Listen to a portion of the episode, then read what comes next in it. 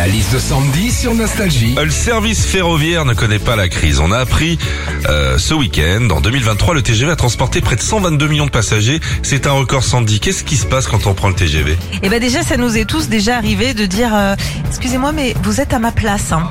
Quand quelqu'un justement est assis à ta place, toi tu t'es pris la tête à cocher salle basse, fenêtre, sens de la marche, et lui il te répond, euh, bah, prenez ma place, là je suis wagon 7, place 42. Alors gentil, t'y vas, et tu te retrouves dans un carré avec trois gosses qui jouent à cuistot dingo. Pardon, mais j'avais pas coché espace famille. hein. Et justement, quand on prend le TGV avec des enfants, ils sont toujours impatients. C'est quand qu'on arrive? Ah, maman, c'est quand qu'on arrive? Papa, c'est quand qu'on arrive? Hein, hein, Alors le trajet se passe, t'arrives, tu dis bon là c'est bon, ils vont enfin me lâcher. Tout le monde est debout dans le couloir avec sa valise pour descendre.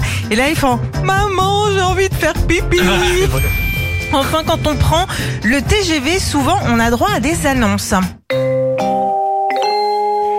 Notre barista vous donne rendez-vous au wagon bar avec ses petites douceurs Michel et Augustin.